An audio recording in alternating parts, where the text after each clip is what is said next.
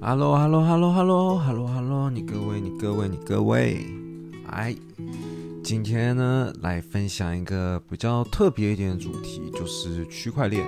我基本上没有聊过区块链嘛，那。我觉得今天的内容啊，我想要跟大家分享，就是我近期在做我想做的事情的时候，然后间接研究到的。那我觉得蛮有趣的，所以我想要跟大家分享。可是如果你已经知道什么是 GameFi，然后你已经知道它背后运作的原理是什么，那可能今天的内容对你来讲就会比较无聊一些。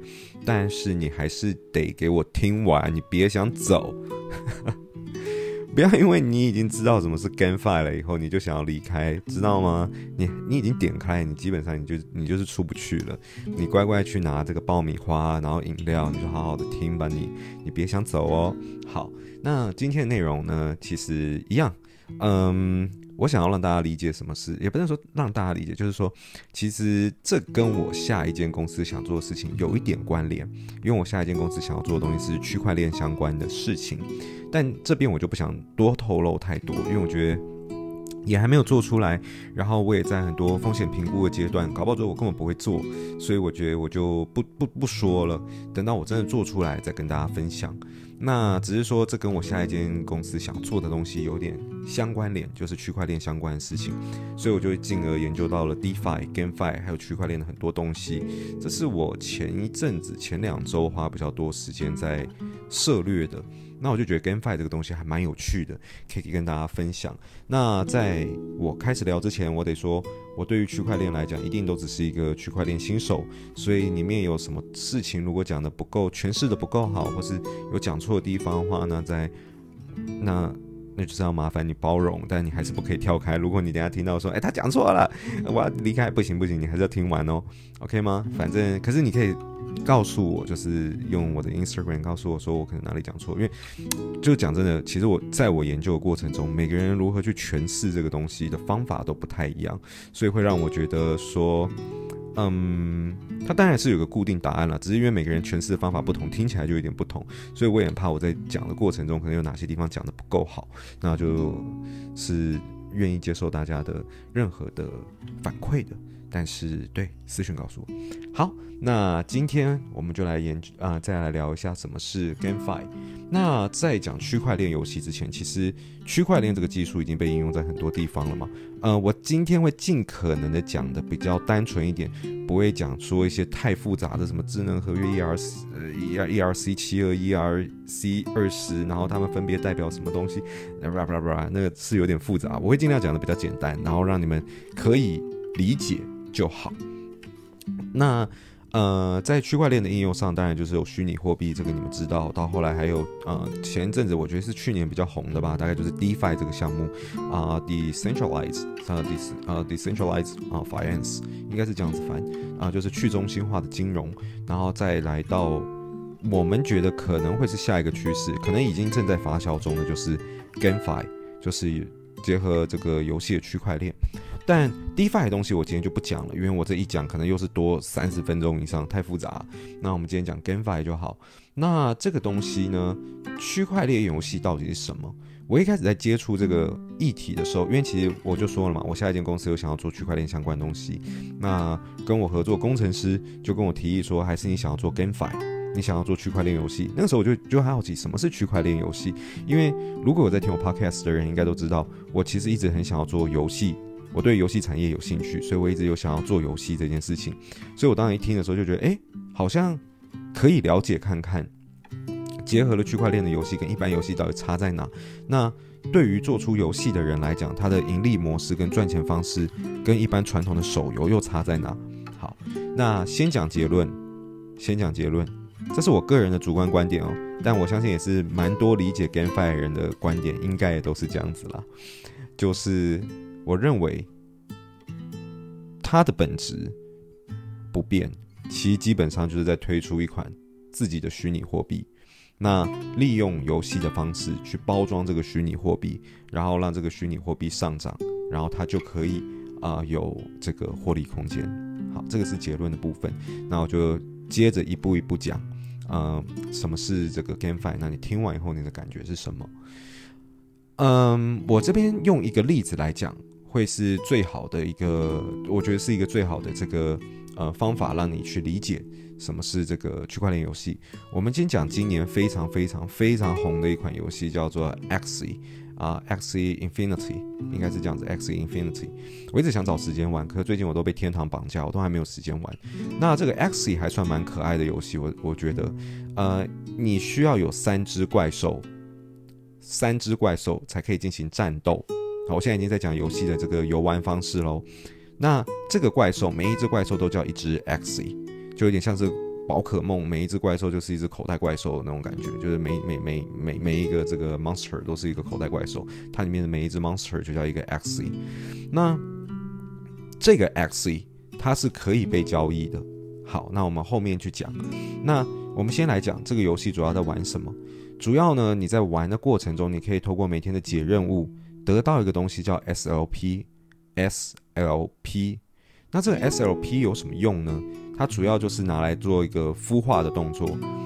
你可以随意把两只 X 交配，然后呢孵出一个蛋，那你就可以获得下一只 X。OK，那在这个过程中，你就需要 SLP 来帮助你达到这个孵蛋的过程。好，那。你孵出越多的 X，你就会有机会获得比较稀有的这个怪兽。那比较稀有，它可能能力值比较不一样，或是它的外形就比较稀有。那游戏设计方在做的时候，其实他就把每一只 X E 的这个，在这个在他们在在在写这个代码的时候，其实就有一些东西做成隐性基因，有些东西做成显性基因。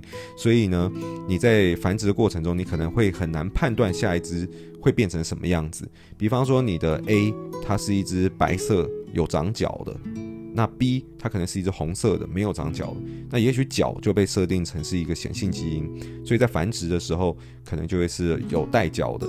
那红色的皮肤可能是它的显性基因，所以到时候你生出来就是一只红色有带角的这个 X。那依据这个这个状况啊，其实大家可能很难判断，反正就是多多多多尝试多深嘛。那你一定会有办法孵出比较稀有的 X 那这个价格就会变得比较高。这只 XE 的价格就会比较高。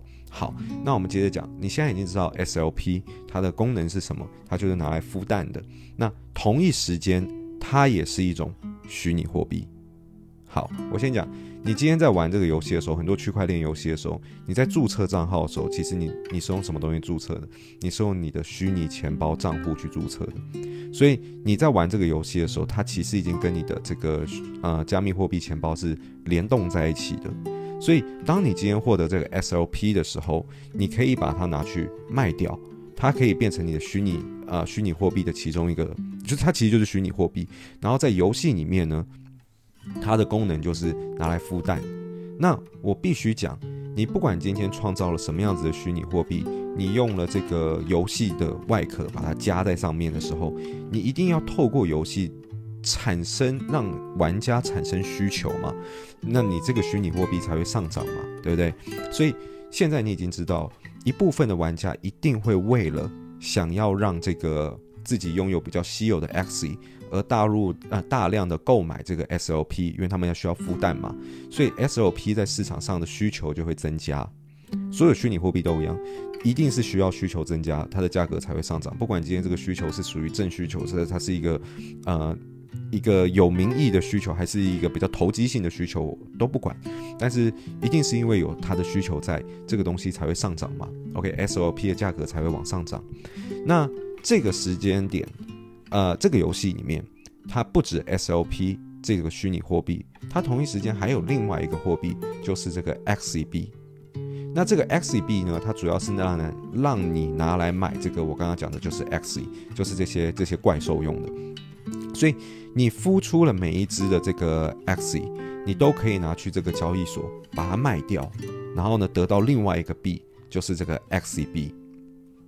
同一时间，你也可以利用，就是它会有赛季，然后呢你在这个赛季比较前面的名次的话，你可以因为这个名次的关系获得额外的这个 Axie 币。OK，所以你在玩这个游戏的时候，其实基本上就是我刚刚讲这样子，就是你在玩啊、解任务啊、跟玩家对战的这个过程。哦，对，它是可以三对三跟玩家对战的。然后在胜利的过程中，你可以得到比较高的积分，然后你可以得到 SLP，然后你可以拿拿拿来敷，然后呢，你可以透过卖 XE，然后呢获得这个呃这个 XEB。那呃，在我去看很多这个 YouTuber 在介绍这款游戏的时候啊，他们当时是给的这个一个这样子的概念，那可能跟我现在在讲的这个当下可能已经有不一样了。但是因为你要对战嘛，然后你必须要赢嘛，所以通常你可能会想要去买比较强的 XE。那这样子通常如果你要买到三只比较强的 XE 的话，大概那个时间点会花台币约大概是在六万块左右。当时我看到得到资讯是这样，你氪金花了六万块去买了这个 XEB，然后到这个游戏里面购买 X 以后，你大概就会有一个不错的一个阵容，然后可以让你去赢得更多的一个奖励。好，大概是这样子。那现在就来了，呃，你们听到这里，你们大概就会知道游戏公司是如何去包装他们的虚拟货币。那 SLP。消费者，呃，玩玩家，我们讲玩家是如何对 SLP 产生需求的，这刚刚我介绍过。那又如何对 XEB 产生需求？你当然也会希望有 XEB，因为你也会想要买更强的 XE 嘛。那你有更强的 XE，你就可以去打赢别人，然后赚取这些 SLP 或是这些 XE。呃，孵化，你基本上你赚钱管道就两个，你要么透过解任务的方式获得 SOP，然后呢得，哎，我先讲这集不是工伤哦，完全不是工伤哦，你们不要真的那个因为我的关，你们可以去尝试啦。但是区块链游戏全部都标榜一件事情，就是所谓的啊、Play to Earn，就是你玩游戏的过程中，你也可以赚到钱。我觉得区块链的东西，我真的可以讲很多东西，包含 Metaverse 啊、元宇宙啊，然后 NFT 啊这些东西我都可以讲。但我觉得就太复杂，我们今天都不在我们今天的这个主题内，不然会讲很久。那，呃，所以你如果今天想玩这个游戏，你想赚到钱的话，第一个就是你透过我刚刚讲的一些事情获得 SLP 嘛。那你有 SLP 以后，你就可以直接把它卖掉，或是你想把这个 SLP 拿来繁殖你的 XE，生出下一代 XE。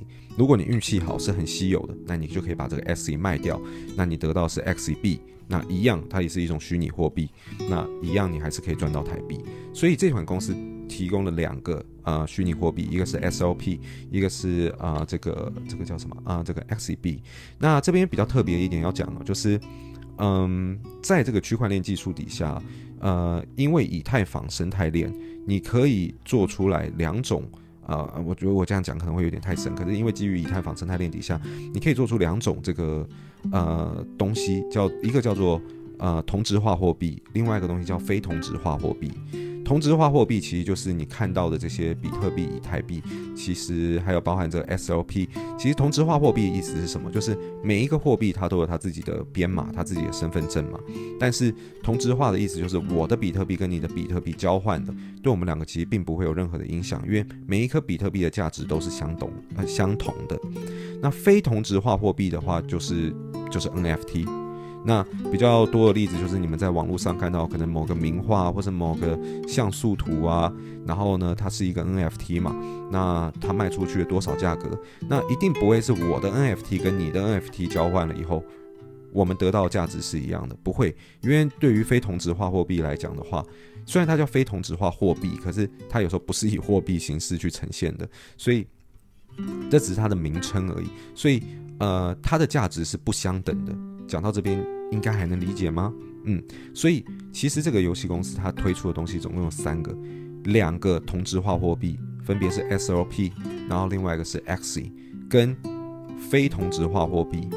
那你就想，诶，我刚刚介绍到这边有什么非同质化货币吗？想一下，我给你几秒，你想一下，我介绍到这边的时候，你认为这个游戏里面什么东西是他们的非同质化货币？我喝水啊，今天忘了讲喝水了，啊，难怪我现在口好渴。要公布答案哦，答案就是每一只 XE。OK，每一只 XE 它都有它自己属于它的这个背后的这个代码，所以每一只 XE 都是独一无二的。那诶，就是因为这样子的关系，所以呃，它有它的这个价值性在，然后它的它就是不不不不容易被取代的嘛。其实它基基本概念就跟 NFT 是呃一模一样的，所以它把每一只 x e 呃也把它做成像这个 NFT 形式了，那都是属于一个非同质化货币。对，所以这就是这个游戏公司它在呃包装它的虚拟货币的方法。那呃，我我先讲主要啦，主他们公司的营收管道来源一定还是靠这个 SOP 跟这个 X 呃 X，因为他们自己发行这个虚拟货币嘛。其实讲真的，就是呃，因为以太坊生态链的关系，所以每个人都可以很简单的发行虚拟货币给自己。那其实大概只要二十分钟的时间，我也可以发行属于我自己的虚拟货币，叫 Steve 币。你们要买吗？就是就算我发个一千颗给我自己好了。我也不会赚到钱，原因是什么？因为这个币在市场上它没有需求，它没有需求，它就不会有价格，它没有价格我就卖不掉。所以就算我今天做出了一个虚拟货币，然后我我发了很大量的虚拟货币给自己，可是我也没有办法透过这样子的方式赚钱，因为市场上对于我的虚拟货币是没有没有这个需求的。那游戏公司他们就是。跟我的角色一样，他们可以发行属于自己的虚拟货币，他们也想要卖虚拟货币赚到钱，可是他们需要先用其他方法让这个虚拟货币产生需求。所以刚刚我我就我我我就提了，就是他们这个啊 SLP 跟 X，那这个是游戏公司的获利方法。那你可能就会好奇了，那玩家真的能赚到多少钱吗？到底嗯一天能赚多少？我玩这个游戏到底能赚多少钱？呃，我得必须说，SLP 刚刚我有查这个价格，呃，一个 SLP 是多少钱啊？我糗了，才刚查就忘记，但是我记得没有到，没有没有没有到很贵就对了。那这个。这个 X 的价格就非常贵了，我我我蛮建议你们，如果听到这边的，听完以后，你们可以去查，你们就直接 Google 查这个 Axie 币的价格跟这 SLP 的价格，你们可以看它的成长幅度有多惊人。X 它可以算是今年 GameFi 的一个奇迹，它又被称为千倍币。什么是千倍币？意思就是它上涨幅度已经超过一千倍。我看他今年二零一二零二一年年初推出的时候，那那个时候真的很长一段时间，才大概十五块台币吧，每一颗大概就十五块台币左右，到现在已经呃十块之类的，到现中间涨到最凶的时候有到接近五千块，所以它已经涨了千倍了。然后呢，呃，哎等等是呃没有。一开始的时候是个位数啦，一开始是个位数，所以所以才会有到千倍币的标准嘛。那最高的时候有到大概快五千块台币，然后现在要跌跌下来，现在大概在两千六百多块台币，但已经是非常非常夸张的数字。我等下要告诉你为什么。你可能会想说，诶，一颗 X E 币才两千六百多块，还好我可以消费得起啊。那我就要告诉你，为什么我觉得这个东西很夸张了？因为我刚刚讲了嘛，你。玩家能赚钱的方式是不是我刚刚说了？你可以透过解任务得到 SLP，或者击败玩家得到 SLP，或者你繁衍自己的 Axie 把它卖掉赚钱。还有一个东西可以赚钱，就是它的赛季。OK，它的赛季是这样子的。呃，当然我这些资料收集的时候也是看了其他 YouTuber，然后对于这个游戏的介绍。呃，很有可能游戏公司已经改变它的制度了，就是你听的当下。但是至少我看到这个东西的时候，这个资讯收集也不过是半年前，啊、呃，有一点久。但是我个人认为也不会太久，一定有一定程度的这个啊、还还是可以去考量的。那那个时候是这样子的，如果你今天是整个赛季的第一名玩家的话，他会发给你五十万个 XCB，第一名五十万的 XCB。那五十万，如果用现在的这个，如果他拿到五十万个 XB，他都没有卖，到现在，虽然价格已经下来两千六百块，他卖出去可以有多少呢？大概是十三亿台币，十三亿台币，我刚刚应该没有压错吧？是十三亿台币吧？很夸张，很夸张的一个数字诶。就算就算就算，今天你的名次是三百名，好不好？三百名到两百名这这一段区间，我是两百到三百名哦，我没有到很前段哦。这一段区间的人可以拿到一万两千五百个 XCB，这样差不多等同于三千，我刚刚算好像是三千多万台币吧。这是一个很夸张、很夸张的数字，就是你玩游戏，然后你只要在赛季的这前段班，你就可以拿到这么多 XCB，然后如果你现在卖掉的话，你就可以获得好几千万。所以玩游戏能不能赚钱，是肯定可以赚钱的。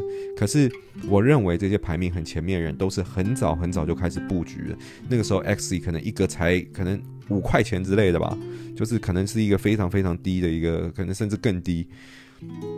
的时候就开始布局，然后去做这些事情，才有办法得到现在的这个回报。那这个前期的前面的排名的竞争是非常激烈啊，所以你不要觉得好像听到我讲这个东西，然后你就可以花个六万块、十万块组一支超强大的 X 军队，然后就把排名积分往上打，这是不太可能的。那个玩家也是非常专业，毕竟对我相信对前段班的人而言，这已经是一种职业了。然后他们也是真的确实靠这个东西在赚钱，所以。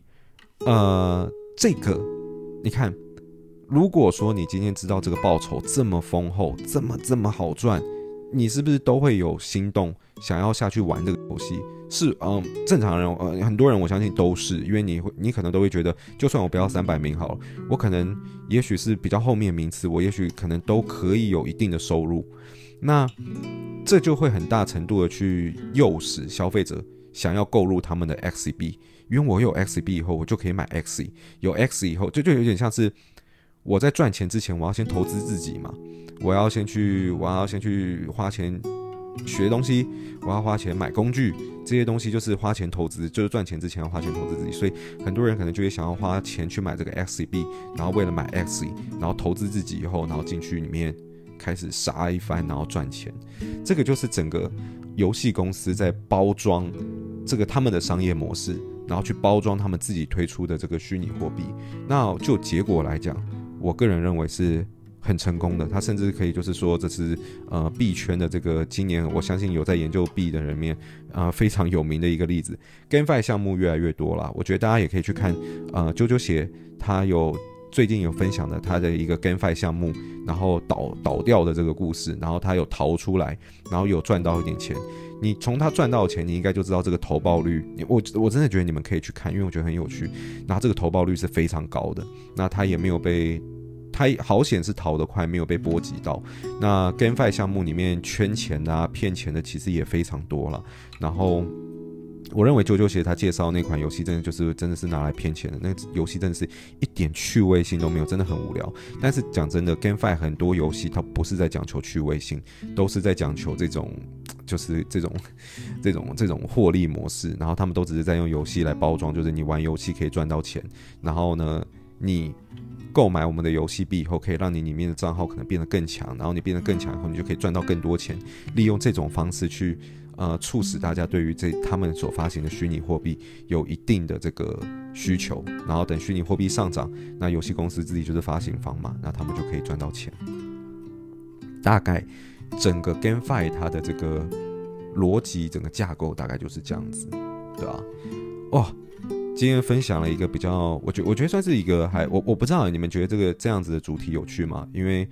嗯，虽然我的这个 podcast 的主题叫做聊创业嘛，但我觉得有时候就是也可以分享一些其他我自己在经商的过程中，然后看到一些我觉得还蛮有趣的议题跟话题。因为我差一点曾经想要做 GameFi，但是听到这边你应该就会知道，GameFi 它要求的不只是单单的去做。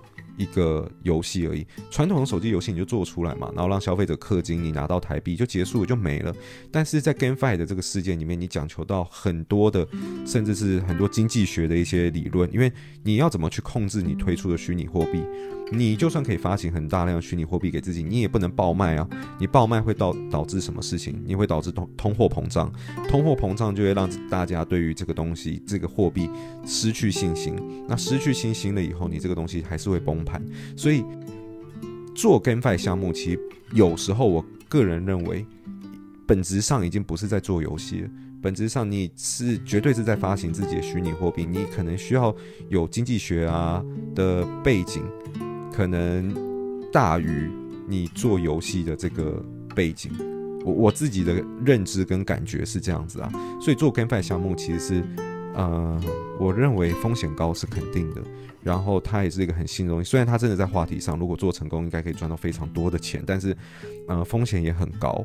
然后，我认为我现在可能不具备这些、这些、这些能力啦，尤其是这个刚刚讲的这个经济学跟做游戏这块，其实我都不是到非常在行，而且。我觉得可能会花掉我个几千万呢，就是对啊，这可能要花非常多钱，所以，呃，这不是我现在的这个目标，所以我想要做的事情可能还是会是别件事情，那就等到我未来做出来再跟大家分享就好。对，那今天这就是这就是今天的分享。那你听完以后你的感觉是什么？你觉得 GameFi 它会是一个长期稳定？你觉得未来？